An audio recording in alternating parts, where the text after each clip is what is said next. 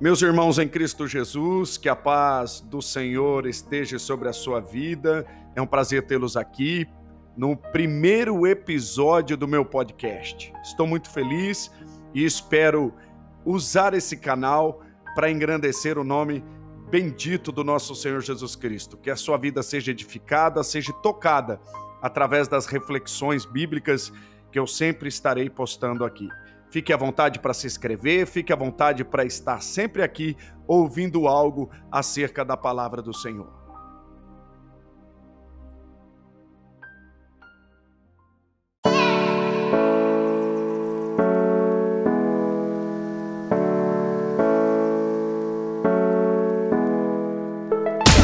Começa agora mais um podcast com o pastor Júlio César.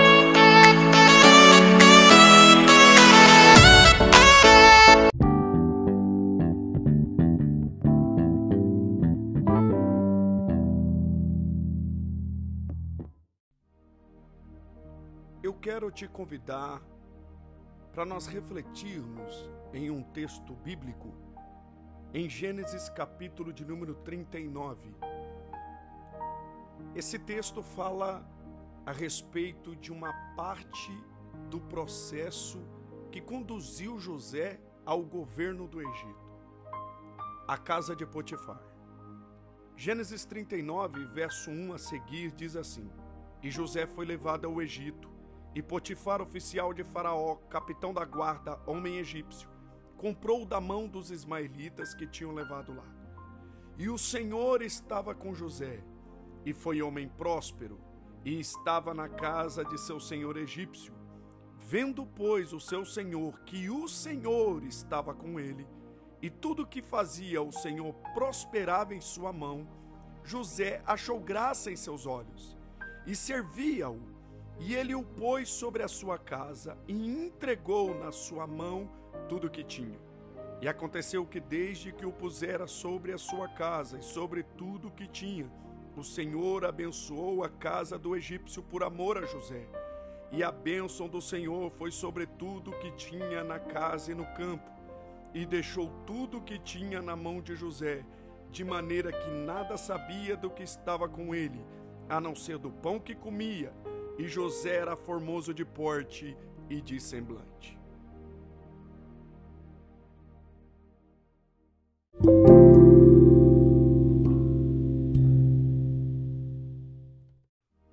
Há algumas lições nesse texto que eu quero convidar você para refletir junto comigo. É interessante que José foi parar na casa de Potifar parecendo ser obra do acaso. O texto diz que os ismaelitas levaram José até lá. José chega na casa de Potifar, a Bíblia não relata quanto tempo ele ficou lá. Mas José obteve sucesso na casa de Potifar. José foi próspero na casa de Potifar e fez com que a casa de Potifar prosperasse ainda mais. É interessante algo aqui porque um escravo próspero. Existe um escravo que aonde ele está prospera. Existe prosperidade num ambiente que esse escravo está inserido. Então, primeira verdade, prosperidade tem mais a ver com mentalidade do que com circunstâncias. Tem gente que a circunstância lhe favorece, mas a mentalidade de escravo o impede de prosperar. Tem gente que está num ambiente que tem tudo para que ele possa ser abençoado nesse ambiente, mas ele não consegue ser abençoado porque a mentalidade dele é uma mentalidade de escravo. Não tem como esperar excelência na vida de quem tem uma mentalidade medíocre. Por isso a importância de mudarmos a mentalidade. José não era escravo, José estava escravo. José já se portava como governador mesmo antes de assumir o trono. Porque o fato de eu estar não quer dizer que eu sou.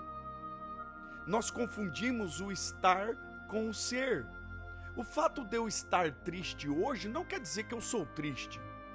O fato de eu estar derrotado hoje não quer, não quer dizer que eu sou derrotado. O estar é passageiro, é momentâneo. Nós precisamos parar de agarrar o estar e abraçar o ser.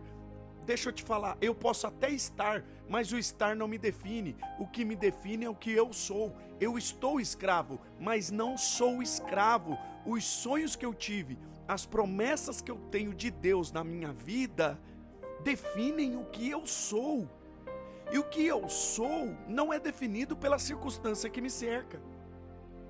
Eu sou, o que eu sou é definido por aquilo que eu sou em Deus e não pelas circunstâncias. Os ismaelitas colocaram José dentro da casa de Potifar. Quantos escravos Potifar não tinha? Porque o mesmo texto diz, o mesmo texto diz que Potifar era capitão da guarda de Faraó. Era um homem muito importante. Quantos escravos ele não tinha? Quantos escravos ele tinha? Melhor dizendo, quantos escravos o cercavam? Por que confiar justamente em José? Porque José era diferente, porque a mentalidade de José era diferente. É isso que nós precisamos você quer viver uma vida plena, uma vida próspera, uma vida abençoada? Esquece o ter e abrace o ser. Você é escolhido por Deus. Você é abençoada por Deus. Você é um homem e uma mulher de Deus, filho de Deus. Você não é escravo. Você pode até estar, é momentâneo, mas o que é momentâneo não te define. O que te define é o que é eterno. José se destacou. E por que que José se destacou? Olha o verso de número 2, Gênesis 39, verso de número 2. E o Senhor estava com José e foi homem próspero e estava na casa do seu senhor egípcio. Eu tô na casa de Potifar, mas não é a casa de Potifar que me governa, é Deus que me governa. Não deixe a situação te governar. Não deixe a circunstância governar você.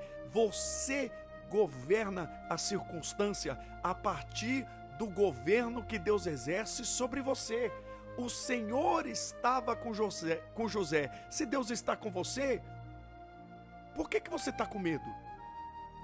Por que você quer voltar? Por que você quer regredir?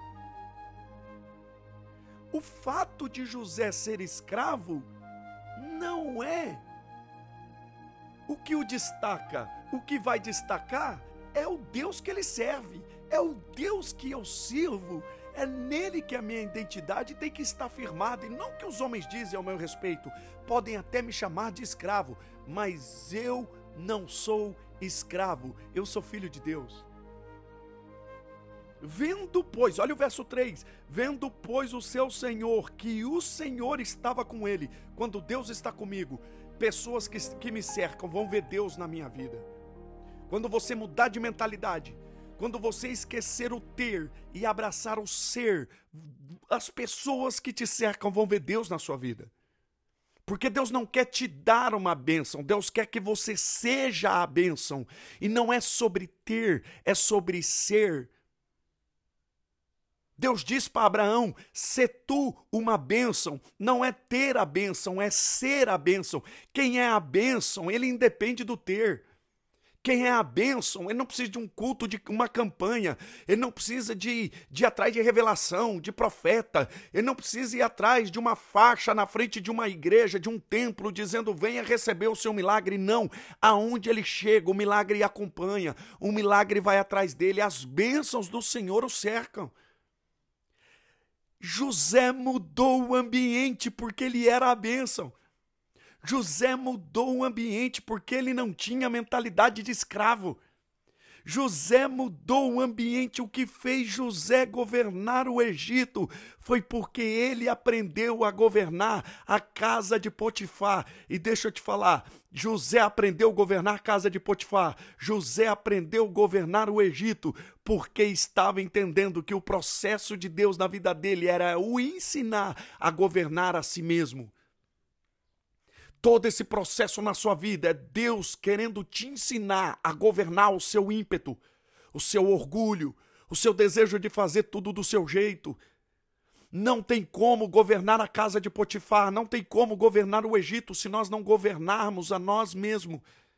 E nós só vamos governar as nossas vidas se entregarmos a nossa vida para o governo de Deus, para o controle de Deus. Porque Potifar achou graça aos olhos, José achou graça aos olhos de Potifar. E Potifar pôs sobre a sua casa e entregou na sua mão tudo o que tinha. Deixa eu te falar, Potifar não entregaria tudo o que tinha na mão de um aventureiro. Potifar não entregaria suas posses, as suas riquezas, o seu bem, os seus bens, a sua casa na mão de qualquer um. Ele só entregou na mão de alguém que que ah, que tinha relacionamento com Deus. Deixa eu te dizer uma verdade. Sabe o que, eu aprendo aqui com Potifar? Deixa eu deixar José de lado e te ensinar algo sobre Potifar. Só entregue a sua vida e o seu coração para quem tem o coração de Deus. Tem muita gente que está numa enrascada porque contou segredos para quem para quem o invejava tem gente que está onde está porque abriu o coração para pessoas que não têm o coração de Deus, para pessoas que Deus não tem o coração dele. Potifar entregou a sua casa na mão de José, porque viu Deus na vida de José. Só entregue o seu coração na vida de quem você vê Deus na vida dele. Tem gente comprando casamento, buscando casamento na vida de quem de quem não tem relacionamento com Deus. Só entregue os seus valores, só entregue aquilo que é de valor para você, aquilo que é de precioso para você, aquilo que é maravilhoso, aquilo que Deus confiou a você na mão de alguém que tem relacionamento com Deus. José foi fiel a Deus e foi essa fidelidade que o fez prosperar na casa de Potifar. A Bíblia diz no verso 4 que José achou graça aos olhos de Potifar. E olha o verso 5: E aconteceu que desde que o pusera sobre a sua casa e sobre tudo o que tinha, o Senhor abençoou a casa do egípcio. Deixa eu te dizer, se você tiver se você tiver conectado com Deus, se você estiver buscando a vontade de Deus, se você se entregar a Deus por inteiro, porque o nosso erro é entregar a Deus pela metade e querer algo de Deus por inteiro. Nós só vamos receber o que vem de ah, o que é, é, é, é completo da parte de Deus se nós se entregarmos por inteiro. José só viveu a prosperidade na casa de Potifar porque ele tinha prosperidade diante de Deus, ele tinha relacionamento com Deus. Deixa eu te falar, Deus não quer só te abençoar, Deus quer abençoar quem está à sua volta, porque o texto diz que Deus abençoou Potifar por causa de José. Deus quer abençoar quem te cerca por sua causa. Deus quer, Deus quer abençoar você, filho. Deus quer abençoar você, mas Deus quer abençoar muito mais do que você. Deus quer abençoar os seus pais por causa de você. Deus quer abençoar você, pai. Deus quer abençoar os seus filhos por sua causa. Deus quer abençoar o seu lar por sua causa. O que Deus requer de você nesse dia é posicionamento. Receba essa palavra em nome de Jesus o que eu aprendo aqui é que foi a postura de José, a entrega de José a Deus que fez com que José vivesse o ápice da prosperidade, mesmo estando escravo. Mas José não era escravo. José estava, mas ele não era. Receba essa palavra em nome de Jesus. Você pode até estar passando por um momento difícil, mas esse momento difícil não vai te engolir Permaneça fiel a Deus, que Deus vai honrar o nome dele através da sua vida. Permaneça no propósito de Deus, que Deus vai honrar esse propósito.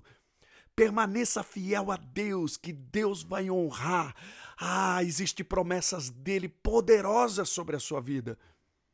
Entenda que a casa de Potifar faz parte do processo e Deus vai abençoar o lugar que te cerca através daquilo que ele tem para fazer na sua vida. Ah, Deus quer te usar. Pastor, eu estou escravo. É, você pode até estar, mas a sua mentalidade tem que estar livre, a sua mente tem que estar liberta, a sua mente tem que estar conectada com o céu. Ah, receba essa palavra em nome de Jesus. Se a sua mentalidade mudar, você vai viver o melhor de Deus nessa terra. Se a sua mentalidade mudar, é, é, eu, eu libero sobre você a palavra que Paulo liberou à igreja de Roma: transformai-vos pela renovação da vossa mente, para que vocês experimentem a boa, agradável e a perfeita vontade de Deus. Que o Eterno te abençoe e te guarde sempre.